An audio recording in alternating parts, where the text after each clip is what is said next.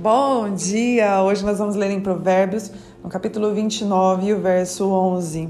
Provérbios tem 31 capítulos, um para cada dia do mês, então leia, releia o livro de Provérbios. Tem muitas chaves, muitas coisas que nós precisamos aprender para chegar à sabedoria que o Senhor tem para nós.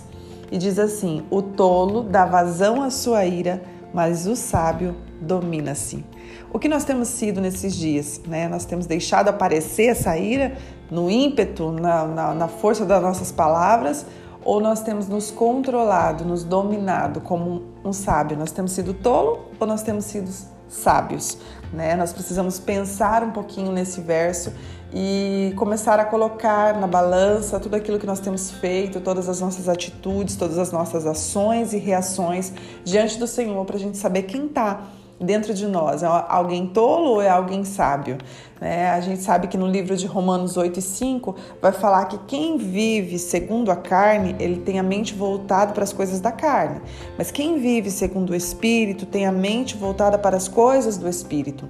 Então nós sabemos é, quem nós somos e quem está dominando a nossa vida, é a carne ou é o espírito, de acordo com as nossas ações, de acordo com aquilo que a gente tem falado. Porque quando o espírito está forte, nós estamos sempre abençoando, nós estamos tratando as situações de uma maneira bem controlada, nós estamos nos dominando, de uma maneira sábia, nós vamos conduzindo as coisas. Mas quando a carne está forte, nós não pensamos em nada, nós simplesmente deixamos ela controlar a nossa vida. Então nós precisamos parar para pensar um pouquinho quem está nos dominando, né? Quem nós estamos sendo nesses dias. Às vezes vem a vontade de responder no ímpeto, né? Falar tudo que está dentro de nós e nós precisamos respirar, né? E lembrar que as nossas palavras elas carregam um poder e tudo que nós falamos, é, nós abrimos algo no reino sobrenatural para que venha a acontecer. Eu já vi várias situações de mães e pais que falaram algo contra os filhos e lá na frente puderam colher das suas palavras. Né? O que nós temos falado para os nossos filhos, para as pessoas que estão à nossa volta, para os nossos, os nossos esposos, né? E, e vice-versa, né? Os maridos têm falado das esposas nós precisamos nos controlar. Né? No momento da raiva, às vezes dá vontade de falar, mas na verdade é melhor a gente se calar. Se cale, entregue para Deus, né? Ore ao Senhor, entre em um lugar, entre no banheiro, não sei, em algum lugar, e fala, Senhor, o Senhor está vendo essa situação. Eu não vou tomar, eh, fazer nada em relação a isso, porque ela está diante do Senhor. Quando nós entregamos, gente, uma situação para o Senhor, nós não podemos ir lá e pegar de volta e tentar resolver da nossa maneira. Entrega, entrega. Não faça mais nada a respeito. Entregue para o Senhor e o Senhor irá resolver.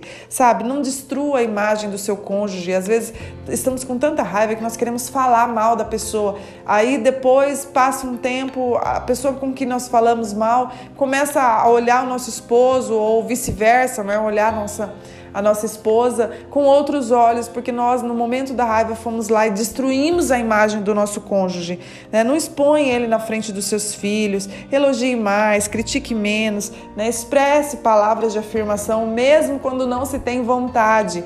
Nós precisamos declarar sobre a nossa casa, declarar sobre os nossos filhos, declarar sobre a nossa família nós precisamos saber como nós vamos levar essa situação. Vamos deixar levar como como tolos ou nós vamos levar essa situação como pessoas sábias, sabendo colocar as situações diante do Senhor, sabendo que não é na força do nosso braço, nós não temos o poder de mudar ninguém, mas o Espírito Santo de Deus ele tem. Então por isso nós entregamos toda e qualquer situação diante dele.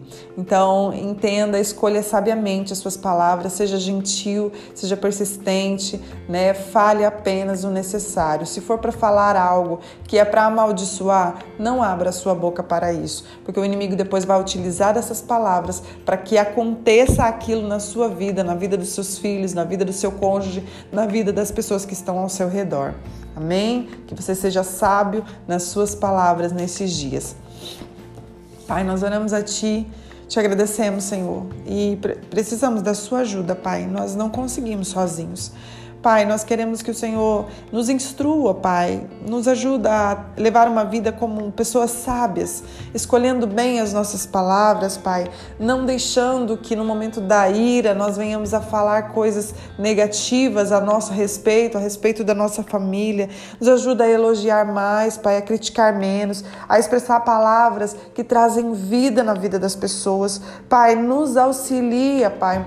Nós queremos ser dominados pelo Teu Espírito e não pela carne, mas nós sabemos que para isso nós precisamos nos alimentar do Teu Espírito, alimentar da Tua palavra. Nos ajude a colocar isso como prioridade, Pai.